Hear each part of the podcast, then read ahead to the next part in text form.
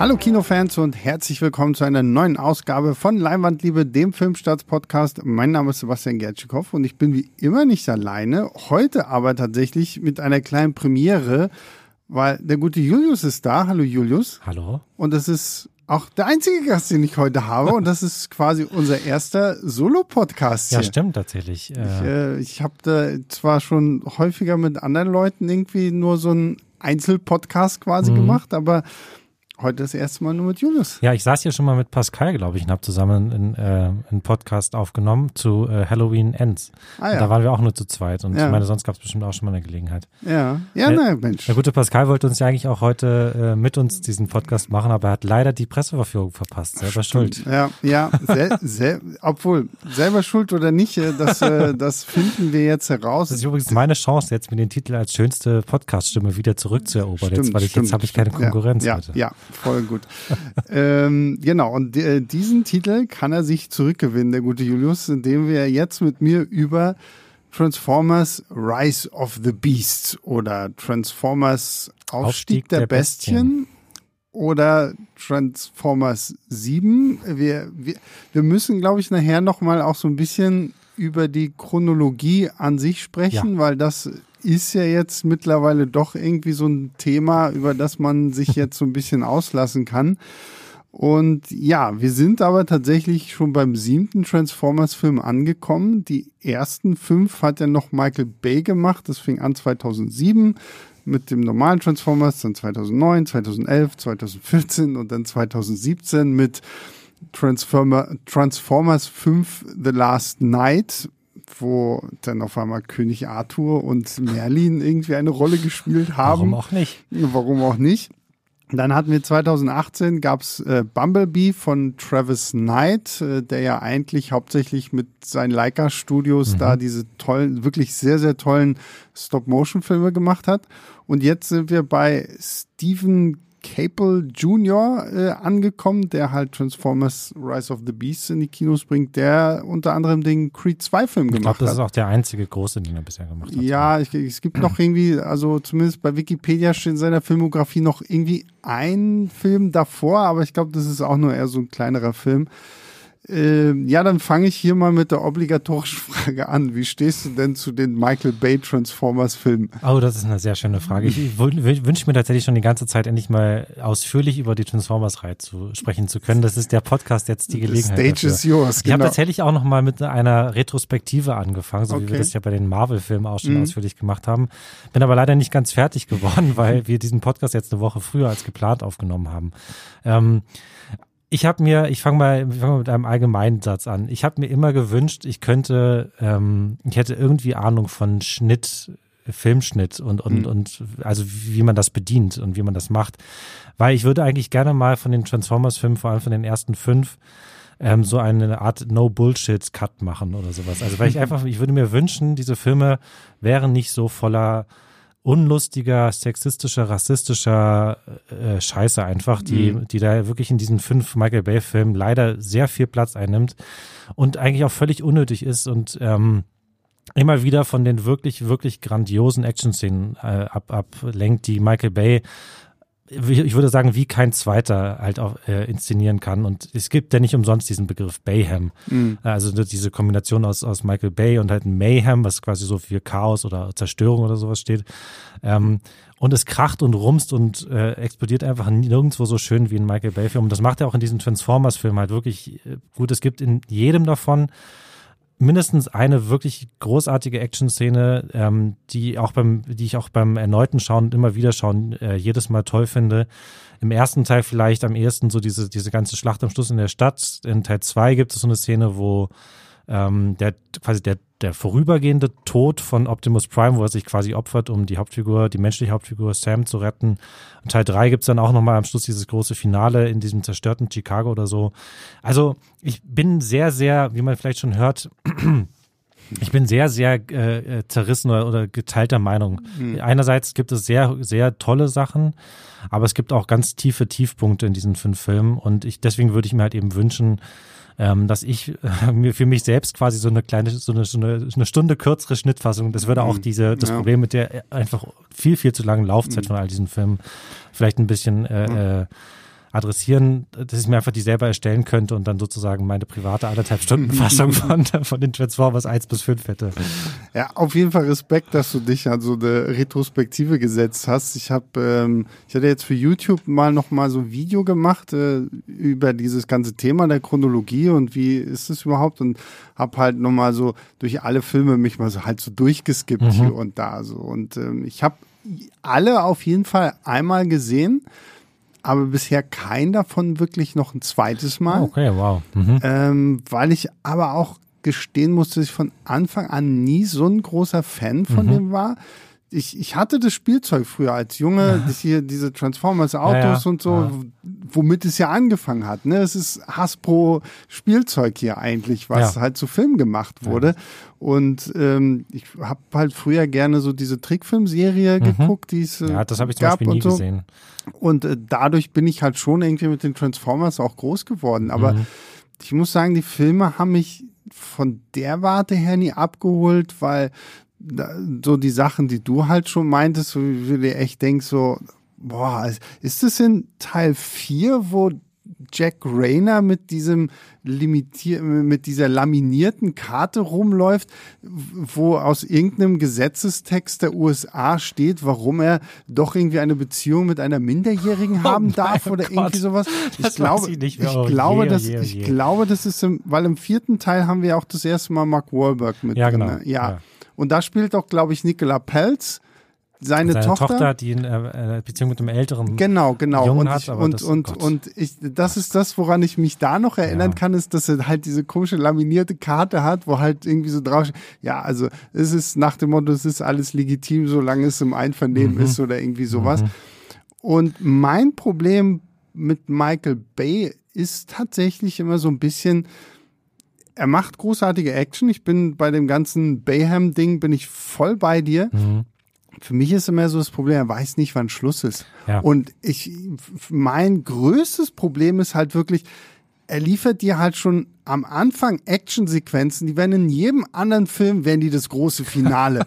und dann hast du noch eine und die wird noch größer und noch größer. Und mein Problem ist dann halt wirklich einfach immer, ich kann mich am Ende gar nicht mehr daran mhm. so richtig erinnern, so welche war denn krass? Die wirklich so die einzige Actionsequenz, die mir so so spontan wirklich im Kopf geblieben ist, ist immer noch nach wie vor Transformers 3, mhm. diese große Endschlacht da in Chicago, ja. wenn dann auch dieser riesengroße Metallwurm, der mhm. wie dieser Chitauri-Wurm da von den Avengers aussieht, ja, ja. sich da so durch dieses Gebäude frisst und da alles irgendwie in Schutt und Asche und dann fällt. So, so ein ganzer Wolkenkratzer abgeknickt wird und zusammenbricht und, und so. Und, und da, das, deswegen, also Teil 3 ist auch so der Film, der mich ehrlich gesagt immer noch so mit am meisten abgeholt hat. Ja, mir geht es tatsächlich da so, ich habe den jetzt nämlich auch relativ frisch noch im Kopf und ich war entsetzt, als ich den nochmal gesehen habe. Oh, okay. Die Action fand ich toll, ja. ähm, aber ich war entsetzt, wie sehr in diesem Finale einfach das inhaltlich alles überhaupt nicht keinen Sinn mehr ergibt. Also und das,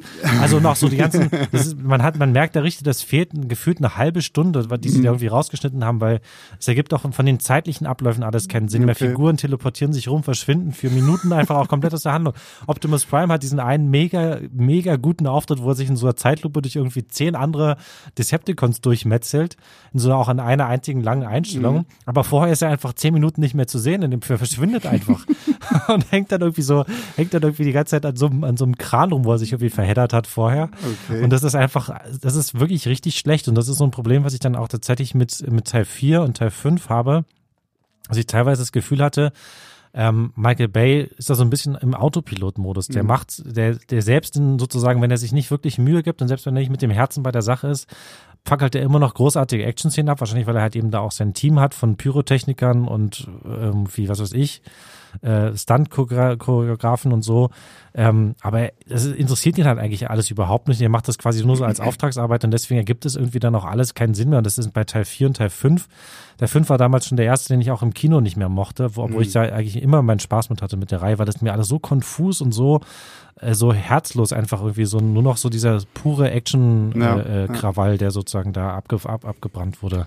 Ja, es, es war dann halt, du hast halt irgendwann echt gemerkt, okay, also so Story und Charaktere ja. sind eigentlich komplett egal. Ja, und, das, äh, genau. Also die, die Hauptfiguren, die männlichen Hauptfiguren waren halt auch schon, sind halt auch so austauschbare Abziehbilder, aber immerhin noch besser als die weiblichen Hauptfiguren, die halt nur die als Eye-Candy halt, das ist halt, das ist wirklich auch ganz, ganz schlimm. Also vor allem, wenn man mit dieser Perspektive von jetzt fast 20 Jahren später darauf blickt, ähm, wie da wirklich, also äh, äh, wer ist nochmal, Megan Fox in den ersten beiden Filmen ähm, objektivisi äh, objektiviert wird und so. Ja gut, also, aber das ist ja mit ja. allen. Also ich weiß, ich weiß schon gar nicht mehr, wie, wie ähm, in, in Teil 3 ist ja nicht mehr Megan genau, Fox, da ist, da ist dann, ja dann äh, Rosie Huntington genau. Äh, irgendwie. Mhm. Und die, dieser Michael Bay liebt ja diesen Shot so von hinten auf den Arsch mhm. durch die Beine irgendwie durch mhm. und dann äh, so wurde dir denkst so okay das war das ist so dieses dieses klassische Bond Girl Motiv fürs Poster irgendwie so dieser Shot ja. so durch die Beine und naja gut naja. okay ähm, Michael Bay hat ja dann irgendwann gesagt, okay, gut, ich, ich produziere die Dinger jetzt nur noch, ich, ich, ich höre auf, die äh, irgendwie auch zu drehen. Und dann kam ja 2018 Bumblebee. Mhm der ja zum einen gesagt hat, okay, wir machen jetzt so eine Art Prequel, weil das spielt mhm. ja dann so in Mitte 80er Jahre, glaube ich, 87, mhm. also dann auch schon fast Ende 80er Jahre. Und wir nehmen uns, was die Action angeht, ja so ein bisschen zurück. Wir haben Haley Steinfeld in der Hauptrolle. Mhm. Wir haben ja hauptsächlich eigentlich den Fokus dann auf Bumblebee auch, der hier dann auf der Erde landet und eigentlich ist es ja so ein bisschen hier der Gigant aus dem All ja, das ist hundertprozentig als, als, als Transformers-Film, wo es halt dann wirklich um so dieses, äh, ja, diese Beziehung zwischen dem äh, jungen Mädchen mhm. und halt dem großen Roboter geht und drumherum passiert halt so ein bisschen Transformers-Zeug und da hat man richtig gemerkt, so die Hardcore-Transformers-Fans konnten ja mit dem irgendwie überhaupt nichts ja. anfangen, während gerade so die Kritiker alle gesagt haben so, boah, endlich mal auch was mit, mit, mit Herz und ja. Gefühl und oh mein Gott, was ist denn da los und so. Ähm, mhm. Ich muss auch tatsächlich sagen, ich gehöre zu, zu, zu den Kritikerstimmen. Mhm. So. Also Bumblebee war so wirklich so der erste Transformers-Film, wo ich im Kino saß und gedacht, ja, okay, funktioniert ja, ja doch irgendwie mit den großen Robotern. Ja, also ich verstehe das auch total. Ich, ich finde den auch süß und ich finde den, ich finde den nett, aber halt irgendwie leider auch harmlos und, und mhm. so und irgendwie ähm, gibt mir das nichts. Mir fehlt dann tatsächlich da also ein bisschen dieses Action, äh, diese Action-Höhepunkte, mhm. die es halt in den, in den Transformers-Filmen von Michael Bay, so viel man daran auch kritisieren kann, äh, immer gegeben hat. Ähm, und ich glaube, Christoph hat irgendwie in seiner Kritik zu Bumblebee damals geschrieben, dass äh, der Action-Höhepunkt ist hier diese Szene, wo Bumblebee irgendwie das, die, das Wohnzimmer aus Versehen von der, von, der Familie aus Versehen zerstört. Und es stimmt halt auch einfach, weil die mhm. anderen irgendwie am Anfang ist ein bisschen so Ballerei auf Cybertron und am Schluss ist nochmal ein bisschen Ballerei diese, an diesem Hafen, aber das ist, ist, halt irgendwie alles völlig egal, das hat man sofort wieder vergessen. Ähm, und deswegen ist der zwar in jeder Hinsicht natürlich besser, aber irgendwie begeistern tut er mich nicht mehr mhm. als die, als die vorherigen Transformers-Filme. Na gut, weil es letztendlich irgendwo auch kein, es ist halt, finde ich, mehr so ein Travis Knight-Film mhm. als ein Transformers-Film, so, ja. ne? Weil er sich halt wirklich sehr, sehr doll an den Gigant aus dem All ja. inspiriert. Toller Film übrigens. Mhm. Also wenn ihr den noch nicht gesehen habt, unbedingt mal gucken. Aber kommt da halt auch nicht so richtig rein. Nein, ne? also natürlich nicht, natürlich so ein bisschen nicht. Also halt schönes, schönes Vorbild und, und ja, kann, ja. passt natürlich auch gut dazu, aber halt irgendwie auch nicht so halbes und nichts Ganzes für mich. Und äh, schöner Funfact für alle Vin Diesel-Fans, wenn ihr euch der Gigant aus dem All im Original anguckt, der Roboter wird auch gesprochen von Vin Diesel. Oh, jetzt bin ich einmal hier gegen die Mikrofone. Damals schon seine, seine Grabesstimme rausgeholt. Genau, genau, ja. Und dann würde ich mal, bevor wir jetzt über Transformers 7 sprechen, da können wir vielleicht kurz sagen, der gehört ja so ein bisschen rein in diese Chronologie von Bumblebee, weil der mhm. spielt jetzt 1994. Und damit sind wir ja bei der großen Frage, und ich weiß, wir haben bei Filmstadt sogar ja auch mal eine, eine Anfrage bekommen, hä, wie funktioniert das denn jetzt alles mit dieser Chronologie? Weil ähm, Bumblebee wird ja eigentlich gesagt, ist ein Prequel, aber ja. wenn man jetzt Transformer 7 sich anguckt, stimmt es ja eigentlich gar nicht mehr. Das stimmt aber auch schon in Bumblebee eigentlich nicht. Also sowieso hat ja diese ganze genau, Reihe hat ja hat ja ein Problem, ganz grundsätzlich, und das spielt auch so ein bisschen in diese ist uns alles scheißegal mhm. Sache rein, die, die wir vorhin schon angesprochen haben. Es wird ja quasi in jedem Teil wird, wird gibt es den sogenannten Redcon, also so sowas, wo halt irgendwie im Nachhinein gesagt wird, ach ja, übrigens, das gab es damals auch schon und das ist eigentlich schon vorher passiert, aber haben wir im ersten Teil oder im zweiten oder dritten und im vierten nicht drüber gesprochen, mhm. weil ist halt so. Und es wird halt immer noch mal erzählt, ach, die Transformers waren doch schon früher da und noch mal früher da und dann waren sie in der Steinzeit schon da und dann waren sie bei King Arthur eigentlich auch schon da und dann war Bumblebee auch schon lange vorher auf der Erde und hat gegen die Nazis gekämpft. Mhm. Und das, ähm, und das ist halt ein bisschen auch mit Bumblebee einfach das Problem. Ne? Also ähm, wenn man die Augen so doll zukneift, dann kann man sagen, okay, das passt noch so als, als Prequel zum ersten Transformers-Film, aber alles danach ergibt eigentlich gar keinen Sinn mehr.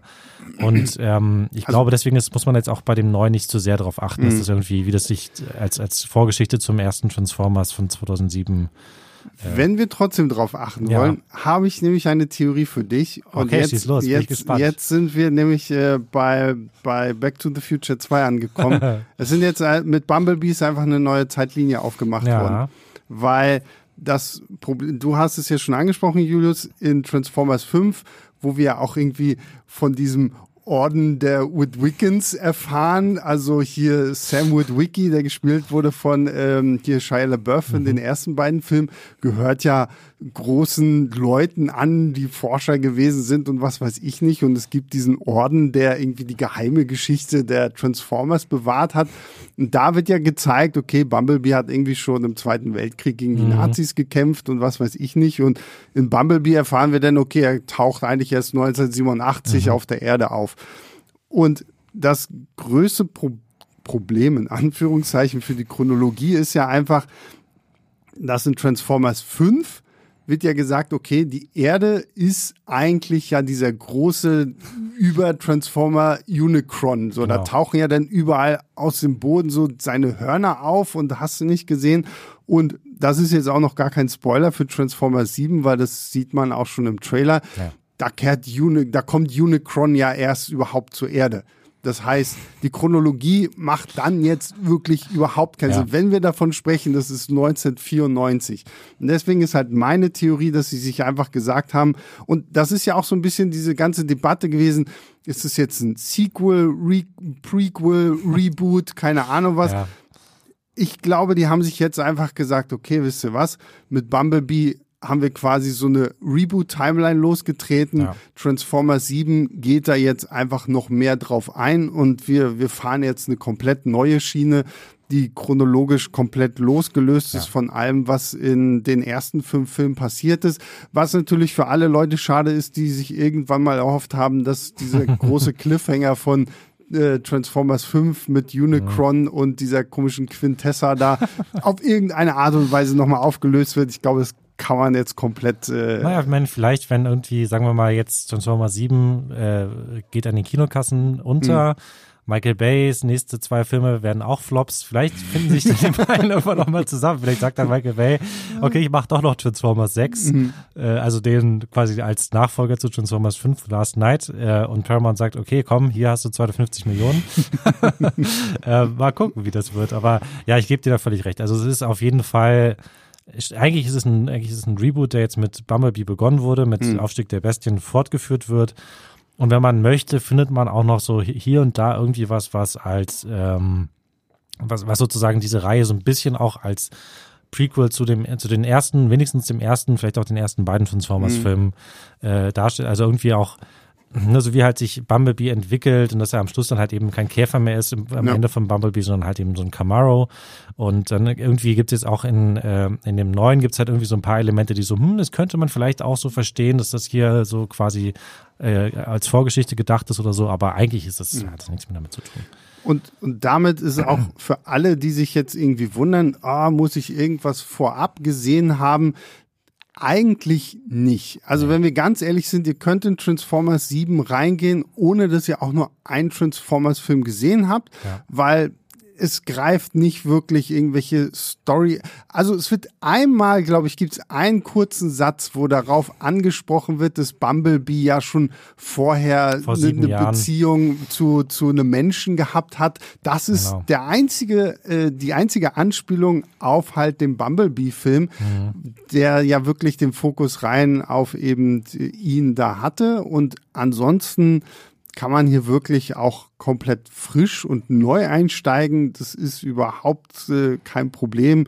Aber wir haben es jetzt, glaube ich, hoffentlich auch gut erklärt. Es hat auch bei den Filmen davor, also du kannst auch Transformers 5 gucken, ohne dass du die vorherigen gesehen hast. Und es wird halt immer irgendwie was Neues äh, aufgebaut, was Julius ja, Ja. schon meinte. Dann gab es irgendwann vor 65 Millionen Jahren die Creators, die die Dinos vernichtet haben und keine Ahnung. So Geschichte bei den Transformers ist halt auch was, immer das, was für den Film passt, Ja. wird halt irgendwie so mit passend reingepackt. gemacht. So, das bringt uns jetzt dann endlich mal zu Transformers 7 Rise of the Beasts und ich versuche mal einen groben Story-Ablauf irgendwie zu machen. Also wir fangen auf irgendeinem, wir fangen auf dem Planeten der sogenannten Maximals an. Das sind ja jetzt die neuen Transformers, die alle so ein bisschen aussehen wie Tiere. Also wir haben Optimus Primal, der ist halt so ein, so ein äh, Gorilla. Wir haben Air Razor, das ist so ein Adler, Falke, keine Ahnung, hast du nicht gesehen. Und die sind halt im Kampf gegen Unicron und sein Handlanger Scourge. Übrigens, ich habe überhaupt nicht mitbekommen, dass Scourge gesprochen wird im Original von Peter Dinklage. Ich Ja. habe ich null gehört, Habe ich dass auch das gar nicht, Peter aber da liegen auch Dinklage so viele Filter mit Ja, Bassverstärker ja. und sowas drüber. also, weil das muss man auch sagen, weil Optimus Primal, also der Gorilla, wird zum Beispiel gesprochen von Ron Perlman, das Mhm. habe ich auch nicht richtig rausgehört. Ähm, Air Razor, die, die, die Falkendame oder Adlerdame, wird gesprochen von Michelle Yeoh und das hört man tatsächlich dann wieder Mhm. Ja. besser raus. Auf jeden Fall, diese Maximals ähm, haben dann, ich habe schon wieder den Sind Trans übrigens aber auch Transformer, muss man noch Ja, sagen. genau, Also stimmt, auch, ja. Aus irgendeinem Grund sehen die aus wie Tiere, haben auch organische Teile, aber sind trotzdem Roboter und können sich auch verwandeln. Genau, ja, richtig. Und äh, die haben den Transmorph-Schlüssel. Transwarp Key, Ah, also wahrscheinlich den Transwarp Schlüssel auf Deutsch. Genau, mit dem man halt irgendwelche Portale in Raum und Zeit öffnen kann. Womit, wo ich schon wieder gedacht habe, oh nein, ey, Ja. jetzt fangt ihr hier mit Zeitreisen und, zum, und, und Multiverse jetzt hier auch noch an. Und auf jeden Fall will äh, Scourge halt dieses Ding haben, weil sein Herr und Meister Unicron muss halt Planeten fressen. Und mit diesem äh, Warp-Schlüssel kann er halt überall an jeden Planeten rankommen. Und die Maximals äh, können mit diesem Ding gerade noch rechtzeitig fliehen. Scourge muss jetzt dann herausfinden, wo die überhaupt sind. Und äh, das bringt uns dann auf die Erde ins Jahr 1994, wo wir auf der einen Seite haben wir Noah, einen Ex-Soldaten, der jetzt irgendwie verzweifelt auf der Suche nach einem Job ist, gespielt von Anthony Ramos, den wir demnächst auch bei Marvel sehen werden. Ne? In der äh, äh, Ironheart-Serie Genau. spielt er den Schurken dann. Und äh, er weiß halt nicht ein noch aus, sein, sein kleiner Bruder ist irgendwie schwerst krank und sie können sich halt die Behandlung nicht leisten und er findet keinen richtigen Job und dann lässt er sich von seinem besten Freund irgendwie dazu überreden, ja, hilf mir doch da irgendwie bei so einer Charity-Gala unten in der Garage ein Auto zu klauen. Und sie klauen dieses Auto, ein schöner alter Porsche, und dann stellt sich heraus, oh, dieser Porsche ist ein Transformers, Transformer namens Mirage. Äh, Im Original gesprochen von äh, Komiker und Sch Hollywood-schwere Nöter Pete Davidson, ähm, der hier äh, halt diesen Transformer spricht und dadurch wird, äh, Anthony, äh, wird Noah halt in diese ganze Welt der Transformers da irgendwie eingeführt und ähm, dann trifft er halt auf die junge Archäologin Elena, gespielt von Dominique Fischbeck, die bei sich im Museum eine besondere äh, Entdeckung macht, nämlich in einer alten Statue von so, so, so einem Adler äh, findet sie halt eine Hälfte von diesem Warp-Schlüssel. Und damit äh, aktiviert sie aber auch irgend so, so ein Beacon, den berühmten Skybeam, Der natürlich der, der nicht natürlich nicht wählen darf. Hier gleich mehrmals zu sehen. Und äh, den hier aber tatsächlich auch nur die Transformers sehen können. Immerhin, Also ja. Menschen sehen den überhaupt nicht. Und äh, wir als Zuschauer sehen ihn aber trotzdem, weil wir sind besonders. Und äh, dadurch weiß dann auch Scourge, wo der Schlüssel ist und kommt auf die Erde und dann geht halt die Jagd los nach diesem Schlüssel und äh, dann müssen sie auch irgendwann später noch nach Peru reisen, mhm. spielen ein bisschen Indiana Jones und ja, das ist so ganz im Groben jetzt mal so die Story. Sie treffen dann natürlich auch noch auf die übrig gebliebenen äh, Maximals auf der Erde und äh, die Autobots rund um Optimus Prime schließen sich halt mit denen zusammen, um halt gegen Scourge zu kämpfen. Ja. So, das ist die Story. Und das, daran sieht man halt auch schon wieder, dass, dass sie hier quasi wirklich einen Schritt wieder Richtung ähm, dieser Michael Bay-Filme machen, weil das mhm. sind so viele, also gerade im Vergleich zu Bumblebee, der ja wirklich so eine kleine, für sich genommene, abgeschlossene Geschichte war und halt auch inhaltlich einfach viel, viele andere Sachen und andere Schwerpunkte gelegt hat. Das ist halt wirklich so eine, die Geschichte hätte jetzt genauso gut auch aus einem von den fünf äh, mhm. Michael Bay Filmen sein können. Das sind immer genau dieselben Elemente. Es geht um einen komischen Schlüssel. Mhm. Im ersten Teil war es dieser, äh, wer ist das der noch? Allspark. Allspark, genau. Im zweiten Teil war das dann irgendwie dieser oder darf, ich, darf ich sagen, oder? Matrix der Führerschaft. Ja, genau. Ich finde diesen Begriff immer noch irgendwie so merkwürdig. Ja, grenzwertig. Ja. ähm, der sah, sieht sogar ganz ähnlich aus. Das ist auch irgendwie so ein komisches. Äh, ja, ja, so genau. Ja, habe ich auch direkt dran gedacht. Und, und dann halt eben dann irgendwie so mit mit diesem Indiana Jones Light, dann müssen sie wieder in irgendeinen alten Tempel und wieder stellen wieder fest, die Geschichte der Menschheit ist irgendwie ganz eng mit der Geschichte ja. der Transformers ja. oder Maximals in diesem Fall verbunden und ähm, dann reden wieder Figuren die ganze Zeit davon, dass sie sich hier für diese Sache opfern müssen oder für jene Sache opfern müssen. Und das ist wirklich so wieder, man hat wirklich das Gefühl, Moment, das habe ich doch alles schon mal gesehen. Und äh, dann, ja, das ist halt irgendwie so ein bisschen äh, schade eigentlich. Ich meine, es, mhm. es liegt wahrscheinlich daran, es liegt wahrscheinlich daran, dass dieser Bumblebee-Film halt einfach nicht so besonders erfolgreich war. Und es waren jetzt ja auch nicht umsonst halt irgendwie fünf Jahre dazwischen, wo sie halt wahrscheinlich den ein oder anderen äh, äh, Drehbuchentwurf neu geschrieben haben. Ich habe auch gesehen, es gibt fünf Drehbuchautoren in diesem Film. Ähm, drei verschiedene Fassungen, die offiziell sozusagen geschrieben wurden. Äh, mit fünf Autoren insgesamt. Ähm, und da wird sicherlich sozusagen dann im Laufe der Zeit sich das einfach immer mehr angenähert haben, so nach dem Motto, ja, okay, das hat doch damals auch schon gut funktioniert. Lass mal lieber mehr in die Richtung gehen. Und es mhm. betrifft tatsächlich auch nicht nur das Inhaltliche, sondern teilweise auch so das Stilistische so ein bisschen oder mhm. die Inszenierung ja. des Films. Ja. ja, ich muss auch sagen, also man merkt sehr, sehr doll, dass sie versuchen, Teile aus Bumblebee zu übernehmen, gerade wenn es um die Figuren geht. Mhm und sie versuchen aber auch so ein bisschen zu dem Bayham zurückzukehren, genau. indem sie halt mehr von den äh, von, von den Transformers haben und mehr so diese größeren Actionsequenzen. Mhm.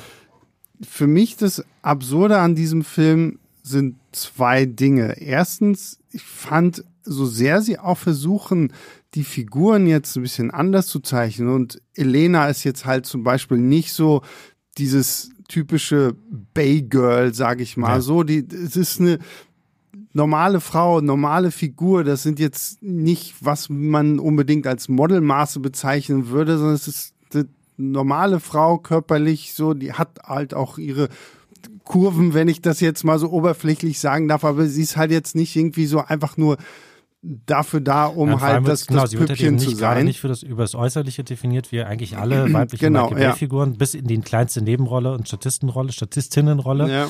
sondern wird halt sozusagen dadurch, dass sie halt eben eine, eine kompetente ähm, ähm, Archäologin beziehungsweise Museumsmitarbeiterin ist mhm. und sozusagen da halt eben diese wichtige Entdeckung macht und dann sozusagen auch und halt immer später auch noch für äh, für ihr Wissen halt sozusagen nötig ist, um, um die, um die Handlung ähm, mhm. voranzutreiben oder, oder halt irgendwie neue Wendungen zu geben. Aber das ist zum Beispiel, das ist halt auch der Punkt, also weil was mich bei ihr dann irgendwann so ein bisschen ah, gestört ist immer so das falsche Wort, aber das ist so dieses, okay, ich gucke einmal irgendwie über die, die Blätter und sehe da irgendwelche merkwürdigen Hieroglyphen und fünf Minuten später weiß ich schon, was, wie, wo irgendwie passiert, so.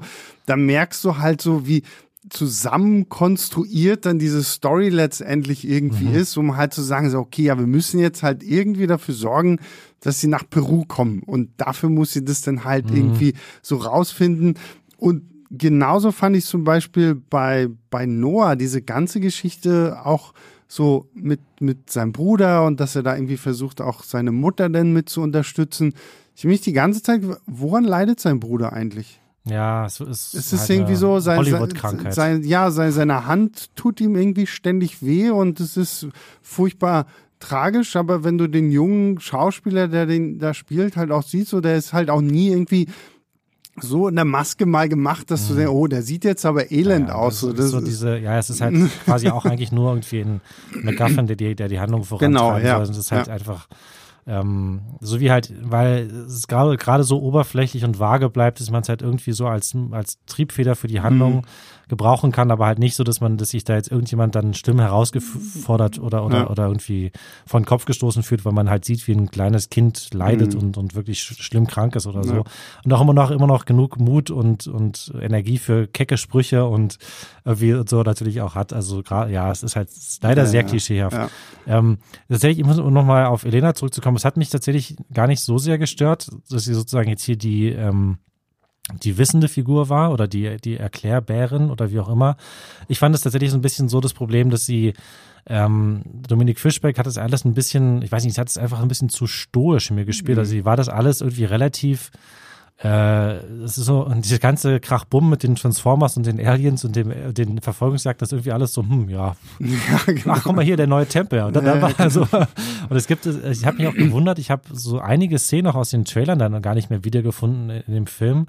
Und unter, unter anderem gibt es so eine, wo sie irgendwie so einen von den Transformers, sie sitzt da so und, und wiegt sich so hin und her, sagt, das ist alles nicht real, das ist alles nicht mhm. real. Und im Hintergrund steht da so ein Transformer und winkt ihr irgendwie so zu. Stimmt, ja. Und die ja, gibt's dann einfach gar nicht, ja. weil es irgendwie so, äh, und so eine Szene, so klischeehaft die vielleicht auch sein mag, hätte dann vielleicht einfach noch gefehlt, um diese mhm. Figur auch ein bisschen zu erden. Aber ähm, wahrscheinlich ist es deswegen irgendwann rausgesprungen, weil sie es ja hauptsächlich über Noah dann genau. machen, also über Anthony Ramos der ja wirklich dadurch, dass er dann dieses Treffen mit Mirage hat und er ist ja auch der Erste, der dann so die anderen mhm. Autobots alle sieht und er ist ja der, aber er ist halt auch irgendwann relativ schnell fein damit, dass man sagt ja. so, na, okay, die gut. Die Figur ist eigentlich irgendwo zwischen Shia LaBeouf und Mark, Mark Wahlberg genau, angesiedelt. Ja. Also so, zuerst ist er so ein bisschen der dauerkreischende Shia LaBeouf als Sam. und dann ist er so ein bisschen so der, ich haut nichts aus den Socken, coole Ex-Soldat, so wie Mark Wahlberg halt. Ne? Und zusätzlich noch Erfinder. Und, also, weil Mark Wahlberg war ja Erfinder, auch wenn man nie sagen konnte, was er erfunden hat. Aber ja, ähm, äh, Noah ist jetzt zumindest auch sehr, sehr flink, Stimmt, was, was technisch da irgendwie immer mehr gut angeht. Also, äh, obwohl ich sagen muss, Anthony Ramos fand ich wirklich sympathisch ja, in der Rolle. Ja, so. also das, ähm, ich fand auch beide sympathisch. Ist, ist sie hatten auch eine gute Chemie. So. Es, es, es ist halt hier natürlich wieder schwer zu sagen, okay, worauf konzentrierst du dich mehr? Weil ich hatte so das Gefühl, so 20 Minuten am Anfang dachte ich so, kommen auch noch mal Roboter oder so, weil du hast mhm. halt sehr, sehr viel diese ganze Sequenz mit äh, Anthony, wie er halt, ne, das mit seinem Bruder, mit seinem, mit seinem Kumpel. Mit seinem Bewerbungsgespräch, was irgendwie schief Bewerbungsgespräch geht, ja. und sowas, also, mhm. wo ich zwischendurch gut dachte so, fuck, die haben den falschen Film eingeschaltet, der falsche Film, falscher Film. Und ähm, dann halt geht's ja dann erst so los, wenn er dann da an dieses Museum kommt, wo ja, er dann auf Helena trifft und es, so. Ich weiß, es ist, eine, ehrenwerte Sache, dass sie das hier versuchen. Ich habe mich tatsächlich aber auch danach gefragt, äh, gibt es da wirklich ähm, ein, ein Publikum für, das in den mhm. Transformers-Film geht und dann halt sowas, so, so, ein, so ein Auftakt sehen will, wo es halt eben sehr viel auch um so soziale Ungerechtigkeit und Rassismus und zumindest äh, unterschwellig irgendwie mhm. geht und so. Ähm, das ist dieser Bumblebee-Effekt. Ja, das ja, ist genau. so, wir wollen so ein bisschen mhm. das aus Bumblebee mhm. auch noch mit drin haben. Ja. Aber irgendwann entscheiden wir uns doch dazu ja, zu sagen, genau. okay. Und das ja. ist nämlich das, das, das größere Problem. Also ich finde das wirklich, wie gesagt, ich finde das wirklich ehrenwert und ich mhm. ist auch eine gute Idee eigentlich, um halt so ein bisschen dem Ganzen ein emotionaleres äh, äh, Unterbau, einen emotionaleren Unterbau irgendwie zu geben. Aber dann wird's halt irgendwie dem, im, äh, im, rückt es immer mehr auch in den Hintergrund und am mhm. Schluss sind es halt dann auch wirklich nur noch Plattitüden und irgendwelche Klischees, dann, ja. die dann da, die dann irgendwie von sich gegeben werden. Und äh, das ist, dann wird's halt wirklich irgendwann auch ein bisschen ärgerlich, weil mhm. es dann einfach dieser ganze Aufbau am Anfang dann eigentlich verschenkt war, dass ja. man, äh, ja, das ist schade. Und das bringt mich zu dem zweiten äh, Punkt, den ich vorhin noch ansprechen wollte. Und jetzt wird's halt wirklich paradox, weil Transformers 7 hat mich das erste Mal dazu gebracht, dass ich Michael Bay vermisst habe.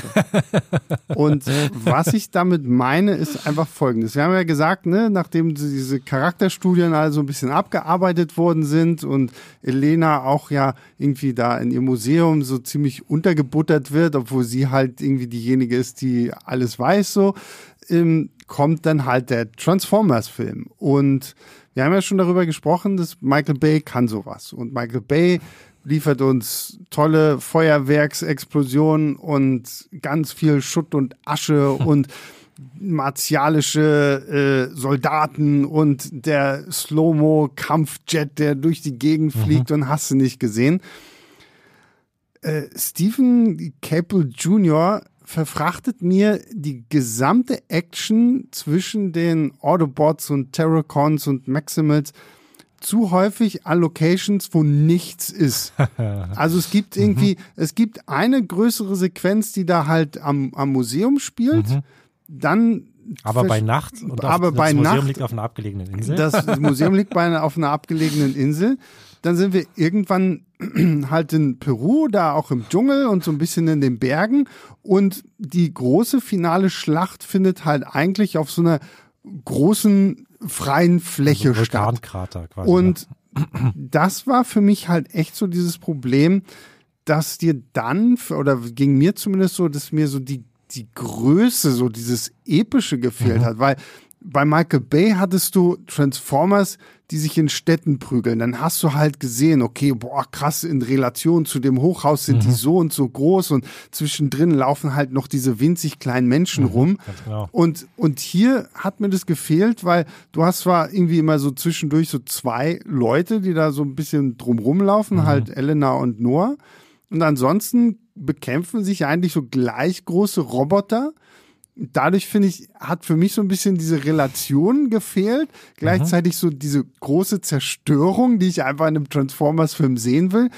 Und das fand ich, so, so, da saß ich dann echt, da haben wir gesagt so, hm, also Ah, da, also da fehlt mir jetzt echt Michael Bay. Ja, das ist wirklich so. Also es, es, es geht halt, es setzt sich wirklich inhaltlich so ein bisschen zwischen alle Stühle. Es ist mhm. weder sozusagen, haben sie die Zeit oder, oder nehmen sich nicht die Zeit für so eine relativ kleine, schön erzählte Geschichte wie in Bumblebee, noch setzen sie sozusagen auf den puren Action, Krawall, Bombast, wie halt eben ein Michael Bay das, das tut. Ja. Und es ist halt irgendwie weder Fisch noch Fleisch im Endeffekt. Und das ist tatsächlich so ein bisschen einfach ein, ein Problem. Ich fand auch einige von den Action-Szenen gar nicht schlecht. Jetzt gerade mhm. die, diese angesprochene Verfolgungsjagd in Peru finde ich zum Beispiel konzeptionell super. Ja. Das ist nämlich so, es geht quasi so ein Serpentin, einen Berghang runter und dann während sich die einen Transformers und Terracons quasi ein Wettrennen in Autoform liefern über die Serpentine, prügeln sich die anderen quasi auf dem direkten Weg die mhm. Straße runter und rollen da so dazwischen den, den, den Abhang runter. Ähm, das ist eigentlich eine coole Idee und das ist irgendwie auch, auch gut, aber es ist irgendwie so der, der letzte Funke springt ja. halt nicht über. Ja. Und im Finale gab es auch nochmal irgendwie ein paar coole Szenen, da wird auch dann viel mit so langen Einstellungen und sowas gearbeitet, natürlich alles am Computer, jetzt nicht, da haben sich ja keine echten Roboter geprügelt, die dann, wo sie dann fünf Minuten draufgehalten haben am Stück, aber das, das trotzdem. Ist die, das ist die geheime Geschichte des Transformers, das sind alles echte Schauspieler. eine schöne Idee, aber so, wie gesagt, halt so der letzte mhm. Funke will halt nicht überspringen und da, da fehlt halt einfach so dieses Quäntchen Bayham, was, was, ja, was ja, hier, was ja, hat die ausgezeichnet. Finde ich auch so. Und wie gesagt, einfach mal wenigstens irgendwie so eine Schlacht dann doch in, in der Stadt oder irgendwie sowas. Das, das ist schon echt auffällig. Es ist ein bisschen immer noch dieses Man of Steel Trauma, was sie in Hollywood offenbar mit sich rumtragen. Ja, ne, und ja, ich weiß auch nicht, oder ob man hier halt wirklich sagen will, okay, es muss halt alles noch geheim gehalten werden für, für die Menschheit irgendwie, mhm. dass es diese Transformers gibt und deswegen sagen wir halt, okay, die prügeln sich jetzt erstmal irgendwo da, wo, wo, wo sie keiner irgendwie findet, außer dass es dann irgendwie in Peru so ein so ein Inka-Völkchen gibt, das halt schon mit den Maximals seit Jahren und Jahrhunderten irgendwie zusammengearbeitet hat, aber das ist echt und das fand ich schade, auch so musikalisch unterlegt. So, das war bei, bei Bay, finde ich, ist das immer so ein bisschen mit mehr Wumms versehen. Ja, so. Und da gibt auch das, das, das tolle Transformers-Thema. Wir sollen ja immer mehr über Filmmusik mhm, sprechen. Genau. Das ist jetzt hier mit der Punkt erreicht. das, das ist tolle Transformers-Thema, was übrigens am Ende, kann man schon mal verraten, mhm. von, von hier von Aufstieg der Bestien auch nochmal angespielt ja. wird.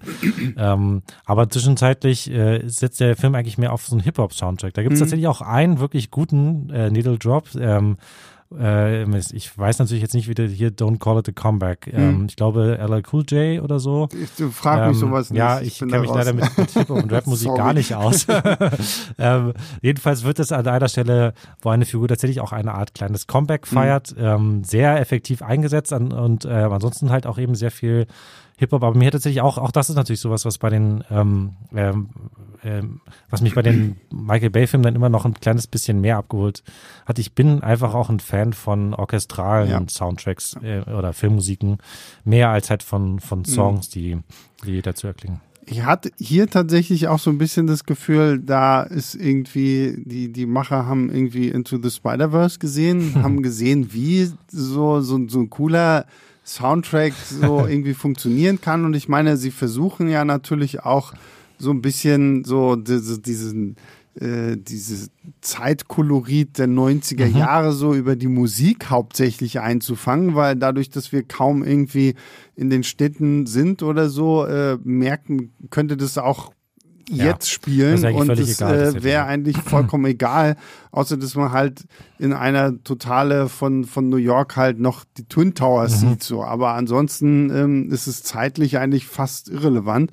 Und dann versucht man das halt so ein bisschen über die Musik abzufangen, aber ja. es äh, funktioniert halt wirklich auch leider nur bedingt. Und dann finde ich es halt echt schade, dass so in diesen Actionsequenzen das manchmal einfach nicht so rüberkommt. Und das bringt mich jetzt so ein bisschen dazu, dass wir nochmal so über die drei Parteien mhm. von mhm. Robotern jetzt vielleicht auch sprechen wollen, weil wir haben ne, unsere typischen Autobots, da haben wir Optimus Prime, da haben wir jetzt halt Bumblebee, Mirage kommt neu mit dazu. Mhm. Ähm, wir haben noch eine weibliche Trans RC, glaube ich. RC, genau, mhm. stimmt. Und ähm, das sind halt die. Dann haben wir das Team rund um die, die Maximals.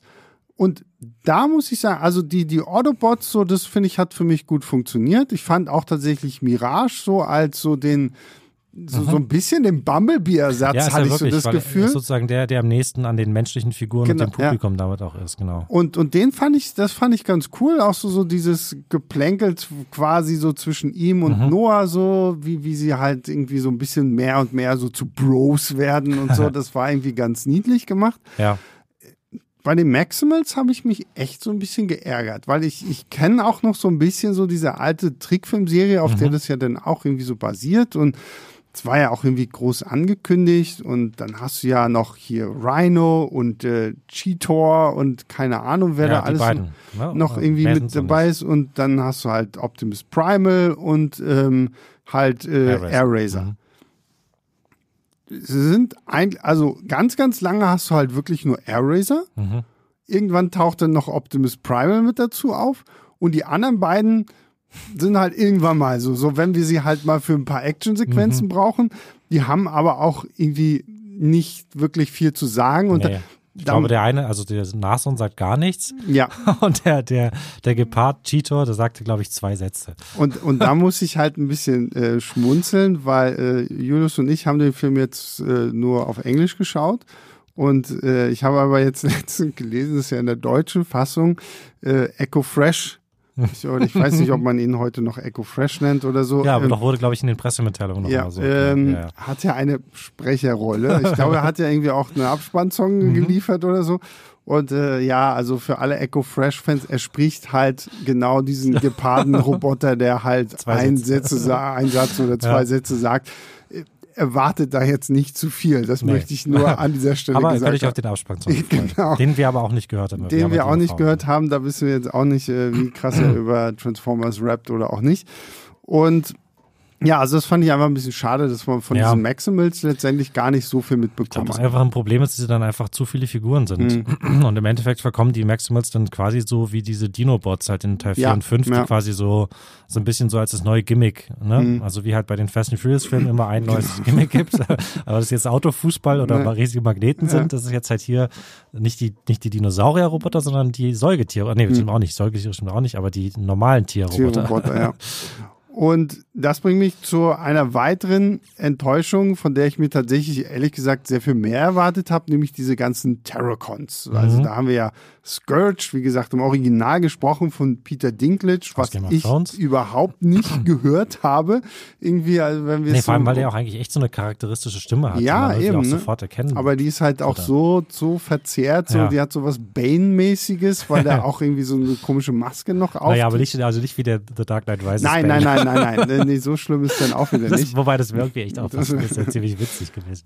Und ähm, die Terracons, das, das kannte ich vorher tatsächlich auch gar nicht so und was ich mir halt so angelesen hatte und hier und da immer mal auch für Videos recherchiert hat, mhm da hatte ich richtig Bock drauf, weil das sind ja dann so oh, mit Zombies und die, die können irgendwie andere Transformers so wie mit so einer Art Virus befallen mhm. und dann sind die unter deren Kontrolle und äh, ich habe mich die ganze Zeit in diesem Film auch gefragt, so wann kommt denn das mal so? Wo ja. sind denn, also es gibt dann eine Szene, die halt auch mit einem unserer Robots da dann irgendwie was zu tun hat, wo das mal so ein bisschen deutlich gemacht wird, wo ich dachte, es ist ein geiles Element so. Das hätte man irgendwie, finde ich, viel mehr so auch irgendwie benutzen Warum haben wir es nicht beim ersten Auftritt mit allen Autobots gemacht? ja, so.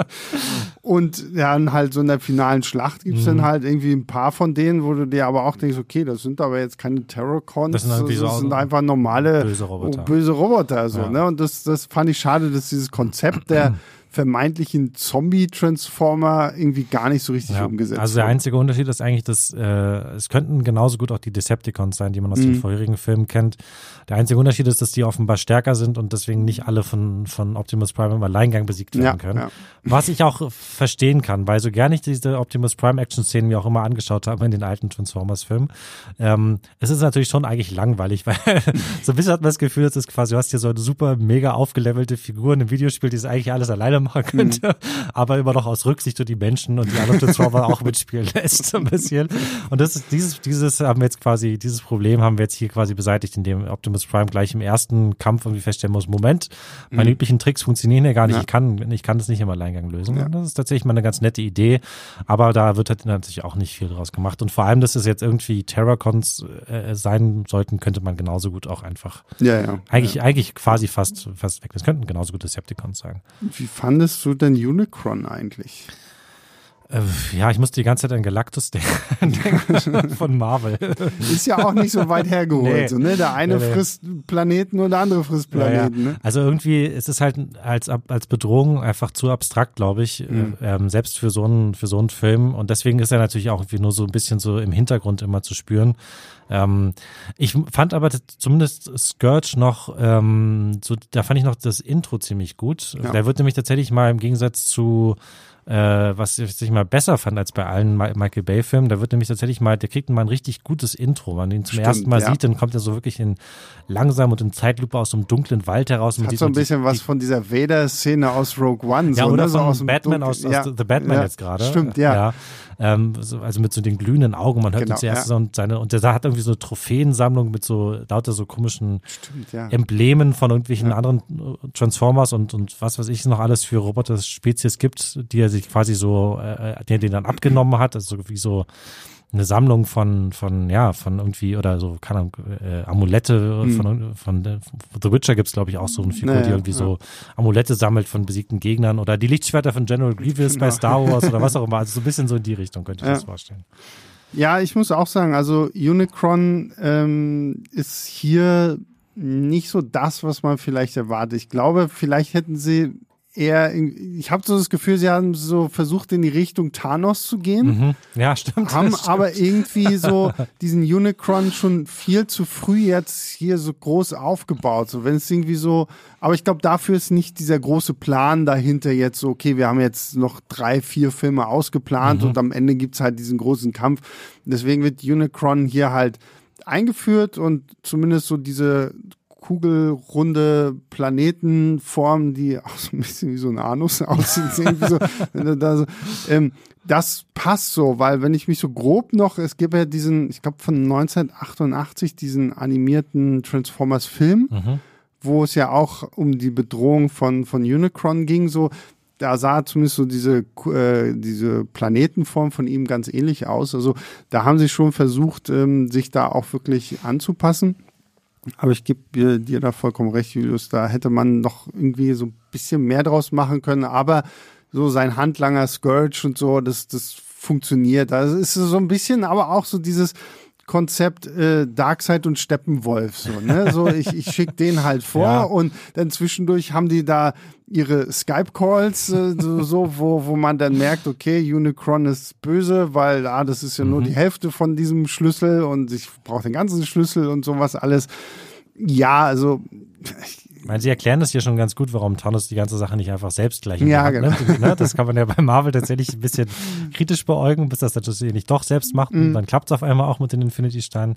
Äh, ist hier halt ein bisschen äh, immerhin so, dass sie halt irgendwie sagen, er kann halt nicht durch die Galaxis reisen ohne diesen Schlüssel. Und deswegen ist er auf seine Handlanger angewiesen, angewiesen, wie auch immer die quer durchs Universum ja, reisen können, ohne so einen Schlüssel. Die, das geht auf. Die sind halt auch nicht so groß. Ja, genau. Das, das geht dann wahrscheinlich leichter. Äh, ja, ich glaube, dann haben wir erstmal alles. Ich würde auf jeden Fall, glaube ich, noch einen kleinen Spoiler-Teil, den müssen wir einfach bringen. Mhm. Und äh, in dem Spoiler-Teil äh, können wir vielleicht auch noch mal so ein bisschen darauf eingehen, ja, was halt noch so erwartet werden kann, mhm. weil das hängt direkt auch mit dem Ende irgendwie zusammen. Was ich vielleicht noch kurz sagen will, bevor wir zu sehr ins Spoiler-Teil gehen, was ich gar nicht wusste, es ist noch ein weiterer Film geplant für 2024, Transformers One. Mhm. Nochmal so eine Art Prequel, Prequel-Story, also die Origin irgendwie von Cybertron, ja, genau. also wo es dann halt wirklich wahrscheinlich dann auch nur auf dem Planeten der Transformers spielen wird wo wir dann vielleicht auch mehr darüber erfahren, was es jetzt halt mit diesem Krieg an sich auf sich. Mhm. Ich meine, es gibt ja diese äh, Netflix-Serie, die sogar auch sehr gut sein soll, habe ich mir von Transformers-Fans sagen lassen. Dieses War of Cybertron, okay, glaube ich. Ja, hab ich nie gesehen. Ähm, die, glaube ich, gibt es drei Teile von als Serie oder so. Und ja, dieses Transformers One soll das wohl dann irgendwie auch auf die große Leinwand bringen. Mhm. Ähm, also mal gucken, bin ich gespannt. So, also, ja, ob das könnte halt so das Problem sein, was wir jetzt halt hier auch schon angesprochen haben. Ne? Das ist dann einfach, wenn sich nur Roboter die ganze Zeit beballern ja, und man halt einfach diesen ja. menschlichen Maßstab einerseits und halt irgendwie mhm. auch die menschlichen Identifikationsfiguren halt irgendwie fehlen. Ob das noch was wird, ist auch schon, glaube ich, eine Weile her, dass man da was von gehört hat. Ich meine, die wurden beide ziemlich zeitgleich angekündigt. Genau, genau, das war genau damals irgendwie direkt irgendwie aus, es wird zwei neue Transformers-Filme mhm. geben und dann war auch lange Zeit großes Rätselraten, okay, ist das jetzt eine Fortsetzung mhm. zu Transformers 5, ist es zu Bumblebee ja. die Fortsetzung und sowas alles, aber ja, also Transformers One nagelt uns nicht drauf fest, ob der jetzt wirklich 2024 kommt oder nicht, aber das ist so die letzte Info, die wir dazu haben. Dann würde ich sagen, kommen wir jetzt mal zum Fazit. Mhm. Julius, was gibst du Transformers Rise of the Beasts? Ich bin, ich schwanke noch so zwischen zweieinhalb und drei Sternen. Mhm. Ähm, ich, ich schreibe auch gerade die Kritik äh, für, für die Seite und ähm, ich bin einfach so, so, so wie der Film halt irgendwie so, so ein bisschen äh, sich nicht so richtig entscheiden kann, was, was er sein will, geht es mir nämlich auch, dass ich äh, ihn so im Grunde genommen äh, alles besser finde oder vieles besser finde als bei den Michael Bay Transformers Filmen. Mhm.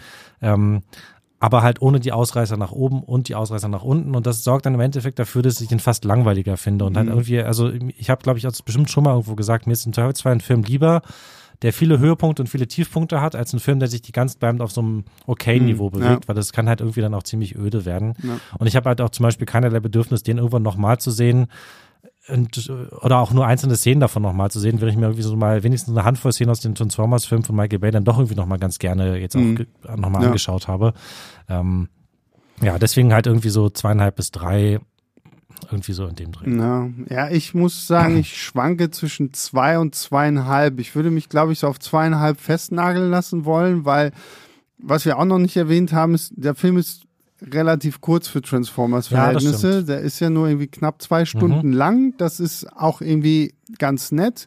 Man merkt es zwar wiederum auch an der Story, weil, oh, wir sind jetzt in New York und ah, jetzt müssen wir nach Peru und dann gibt's Finale. So, genau, das ist ja. halt dann außen schon vorbei. Unbewohnt. Ja. Von Michael Bay kennt man das nicht. Und ja, wir haben es ja schon so ein bisschen angesprochen. Ne? So die Figuren sind eigentlich wieder komplett egal, auch wenn man da sich versucht, wirklich da den ein bisschen mehr Tiefgang zu geben. Mhm. Aber am Ende ist es halt ein Transformers-Film. Und sie konzentrieren sich halt so ein bisschen mehr auf Action, die zündet aber einfach nicht. Und ich habe halt wirklich so das Gefühl, sie wollen halt einfach, sie haben gemerkt, okay, die Hardcore-Fans mochten Bumblebee nicht, also versuchen wir wieder so ein bisschen mehr in die Bay-Richtung zu gehen, wollen aber die Leute, die Bumblebee mochten, nicht zu sehr verschrecken und packen mhm. da halt noch so ein bisschen dran. Und das ist ein Balanceakt, den kriegen sie einfach nicht gut hin. Nee. So, das, das finde ich funktioniert einfach nicht und dadurch ist es halt, ja, es ist, also es ist nett, man guckt sich den irgendwie an und geht aus dem Kino raus und sagt, okay, gut, habe ich jetzt Transformers 7 gesehen, mhm. aber ist jetzt auch nichts, wo ich, wie du schon gesagt hast, drauf brennen würde, den irgendwie nochmal zu gucken. So, aber es ist, finde ich, so, ja, ich, keine Ahnung, also ich finde es schwer einzuschätzen, ob jetzt so die, die äh, Michael Bay-Fans, also ich glaube, die könnten sogar mehr mit dem Film hier mhm. anzufangen wissen als mit Bumblebee. Also ja. von daher glaube ich, ist es schon vielleicht so, so, ein, so ein Richtwert, so nach dem Motto, wenn ihr Bumblebee nicht mochtet, weil es nicht zu sehr Transformers gewesen ist, dann ist das jetzt hier wieder so dieser Schritt in die Richtung zu sagen, ja, wir wollen wieder ein bisschen mehr mhm. Transformers mhm. machen. Mhm. So, das glaube ich, kann man vielleicht so als Fazit äh, sagen. Und mit diesem Fazit gehen wir kurz in die Werbung, weil wir kündigen das ja jetzt an. Das ist irgendwie, glaube ich, immer noch ein bisschen passender.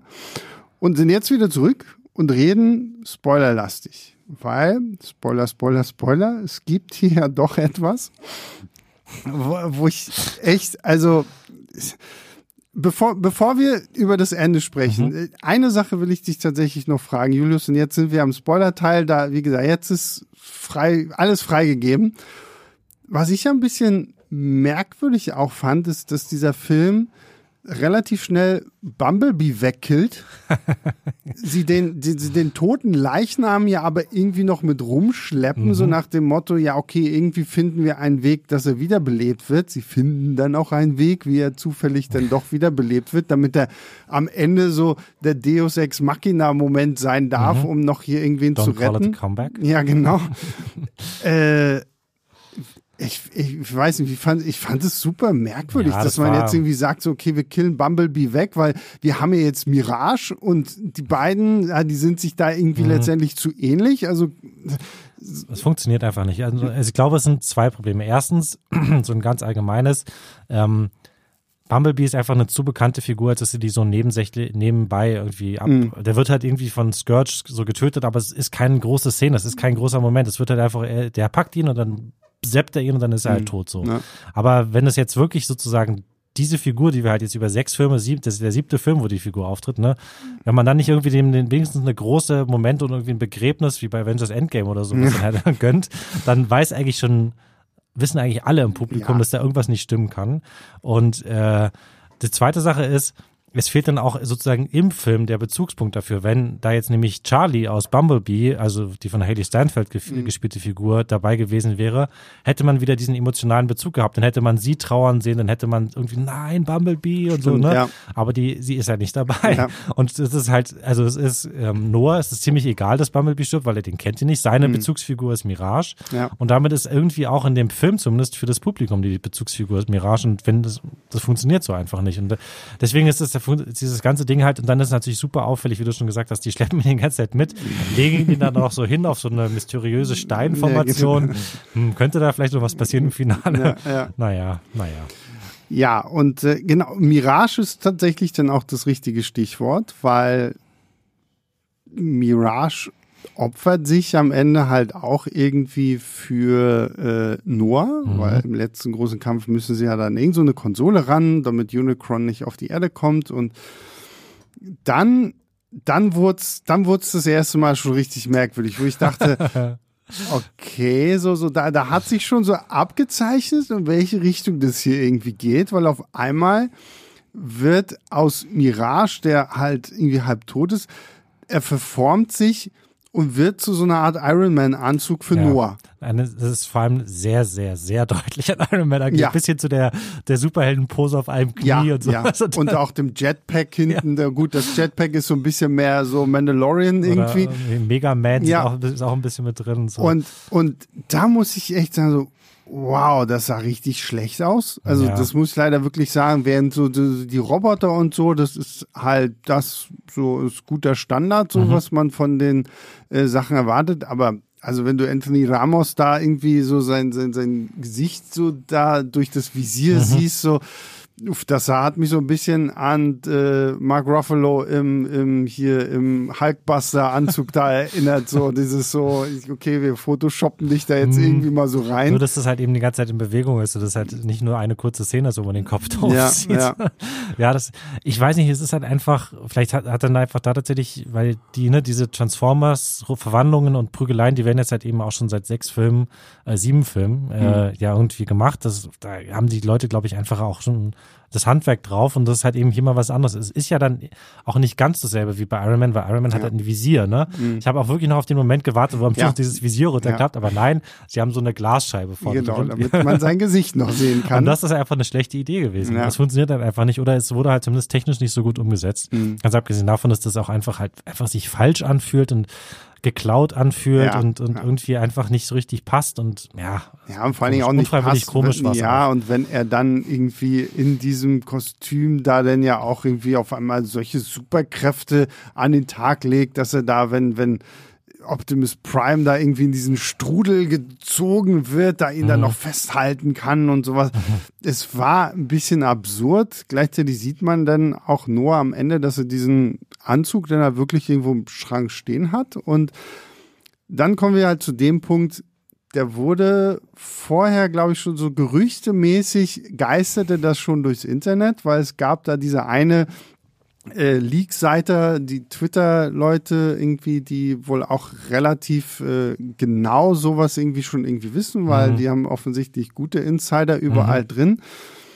Und Noah hat ein weiteres Bewerbungsgespräch mit, ähm, ich habe jetzt den Schauspieler vergessen, ich aber mit, man kennt, also ja. wenn, wenn man den Schauspieler sieht, das ist halt so auch ja. dieses typische Nebendarstellergesicht, so den man schon tausendmal irgendwie gesehen hat und reden sie halt irgendwie so ein bisschen und meint er, ja, na, dein Lebenslauf sieht ja nicht so dolle aus und so. Und Noah versucht dann zu sagen, ja, aber ich habe jetzt gerade so einen internationalen Auftrag gehabt und sowas alles. Und der Typ, der ihm gegenüber ist, ja, ja, ich weiß, du warst in, in Peru. Peru. und so. Ja. Und so, oh, wie, du weißt? Und dann, dann merkst du, okay, gut, das hier mhm. ist, das hier ist was anderes. Das ist kein normales äh, Bewerbungsgespräch. Und dieser Typ äh, rückt dann auch an irgendeiner so einer Plakette am, an der Wand und auf einmal fährt hinten so eine Wand hoch und wir sehen so eine riesengroße Halle, wo an irgendwelchem Hightech-Zeug gebastelt wird. Und Noah bekommt eine äh, Visitenkarte in die Hand gedrückt, soll sich halt melden und auf der steht nicht etwa Sector 7, wie ich die ganze Zeit gedacht genau, habe. Genau, habe ich nämlich auch diese, kurz gedacht. Diese, ja. diese Geheimorganisation, die halt in allen Transformers-Filmen bisher eine Rolle gespielt hat. Ich habe gedacht, die, das ist jetzt halt so der Twist, aber nein, es ist. Was, was ist der Twist? Komm, Julius, sag es. G.I. Joe. G.I. Joe. Also Hasbro hat ja auch, also Hasbro hat ja nicht nur die Transformers, sondern halt auch G.I. Joe, diese mhm Soldatenkiste. Das ist Actionfigur. Ja. Also es ist halt G.I. Joe ist, glaube ich, wirklich so ein rein amerikanisches Ding. Ne? Ich kann ja. nicht sagen, so, ich glaube nicht, dass das so seinen Weg rüber nicht so, irgendwie nicht so zu uns groß wie Transformers hat, oder Power Rangers oder sowas. Weil es halt eben sehr G.I. Joe war halt wirklich dieser amerikanische G.I. und es wurde ja mhm. irgendwann weiter ausgebaut und weiter ausgebaut. So. Und für alle, die es gar nicht mehr so in Erinnerung haben, wir hatten ja schon mal drei G.I. Joe äh, inspirierte Filme. Also das fing ja an mit äh, Channing Tatum. Mhm. Dann hatten wir auch noch, da war auch Dwayne Johnson, glaube ich. Der, der ist im zweiten Teil. Ah, der ist im also zweiten, der, genau, erste, stimmt. Der erste ja. G.I. Joe-Film ist, glaube ich, also ist Channing Tatum und Marlon Wayans, nee, Damon Wayans, einer von den Wayans ja, stimmt, ich, ne? ja. Und, ähm, stimmt, und, und, Channing Tatum wollte dann beim zweiten Teil irgendwie nicht mehr mit dabei sein, deswegen hat es dann The Rock genau. bekommen. Und, und vor allem beim ersten Teil ist, glaube ich, Joseph Gordon-Levitt spielt den Bösewicht, damals noch stimmt, ganz am Anfang ja, seiner Karriere. Ja, ja, um also der erste heißt Rise of the Cobra, glaube ich, oder mhm. Rise of Cobra, das ist ja diese böse Organisation, genau, gegen, die, gegen die die G.I. Joe kämpfen. Dann gibt's Retaliation, ja. in denen dann sowohl Bruce Willis als auch ähm, ähm, Dwayne Johnson dabei sind. Ja, Dwayne Johnson aber damals noch zu einer Phase in seiner Karriere, wo er noch nicht der Riesenstar war, ja, als der sich zumindest heute noch ausgibt, obwohl er das auch schon längst nicht mehr ist oder vielleicht auch nie war.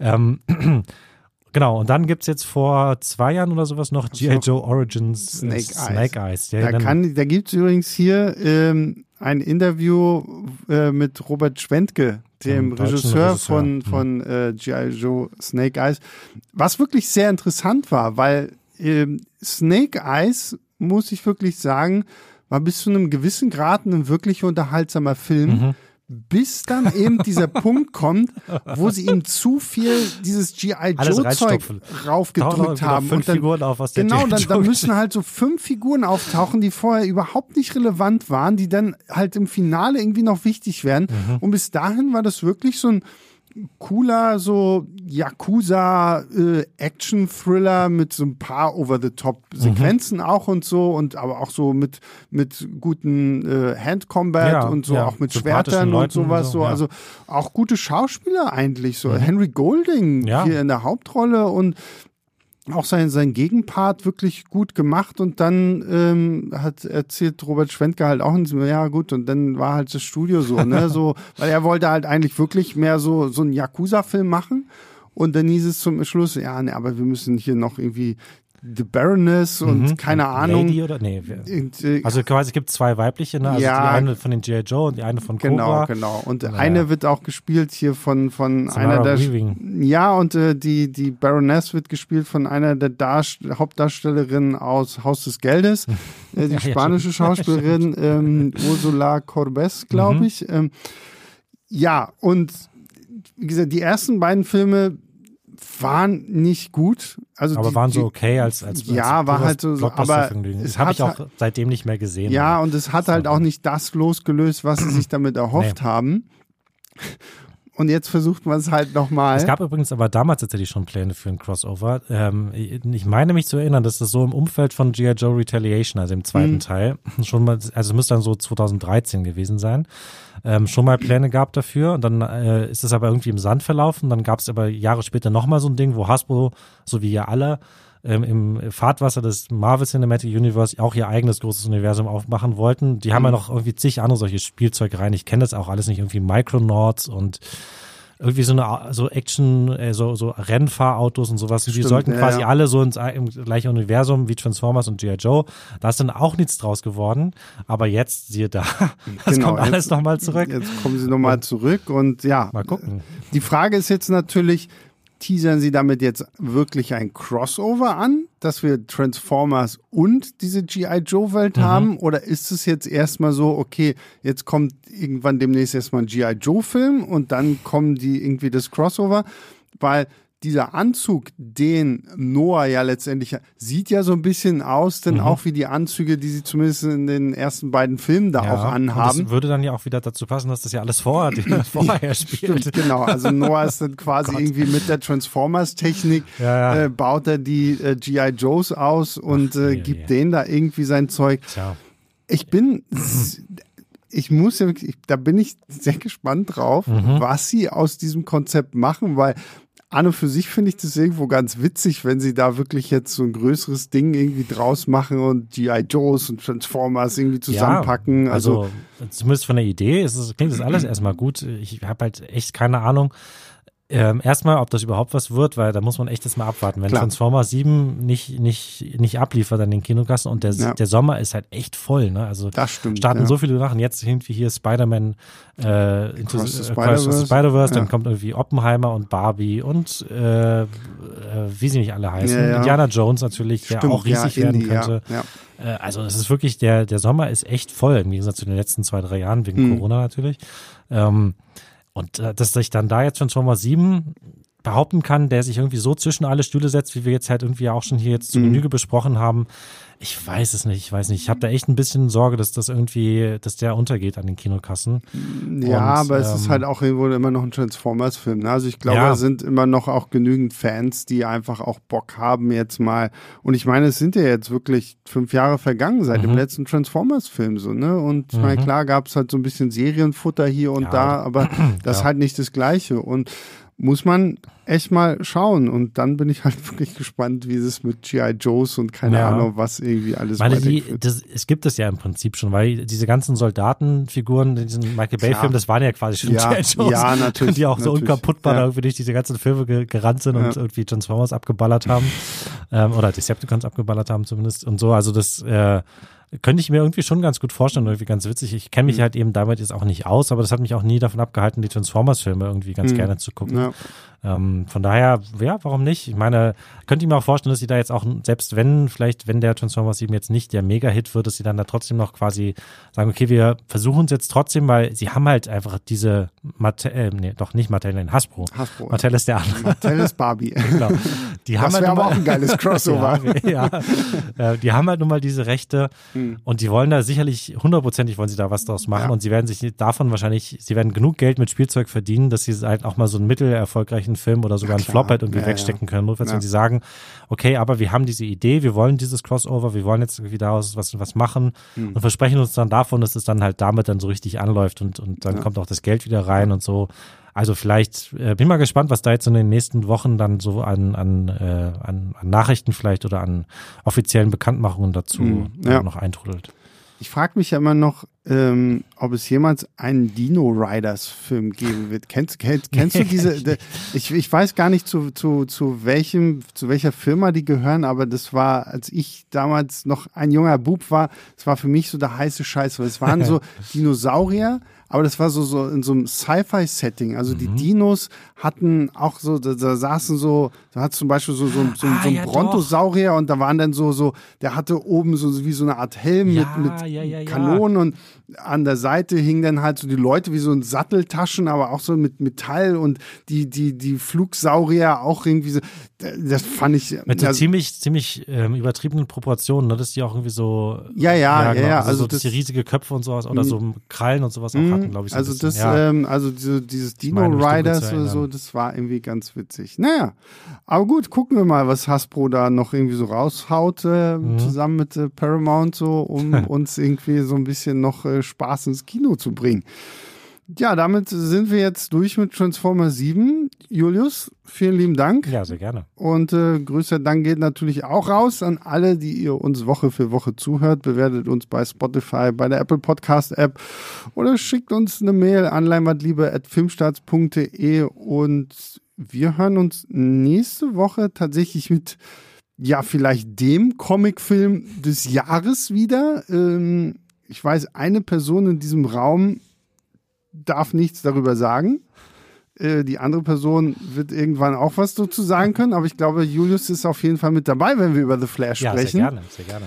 Äh, weil das, glaube ich, äh, hat ja wirklich das Potenzial, so der große Kracher für DC auch zu das, ähm werden und mit all den irgendwie Cameos und Multiverse und hast du nicht gesehen. Bin wahnsinnig gespannt auf diesen Film wie wir den fanden, darüber reden wir halt nächste Woche. Bis dahin, macht's gut. Ciao, ciao.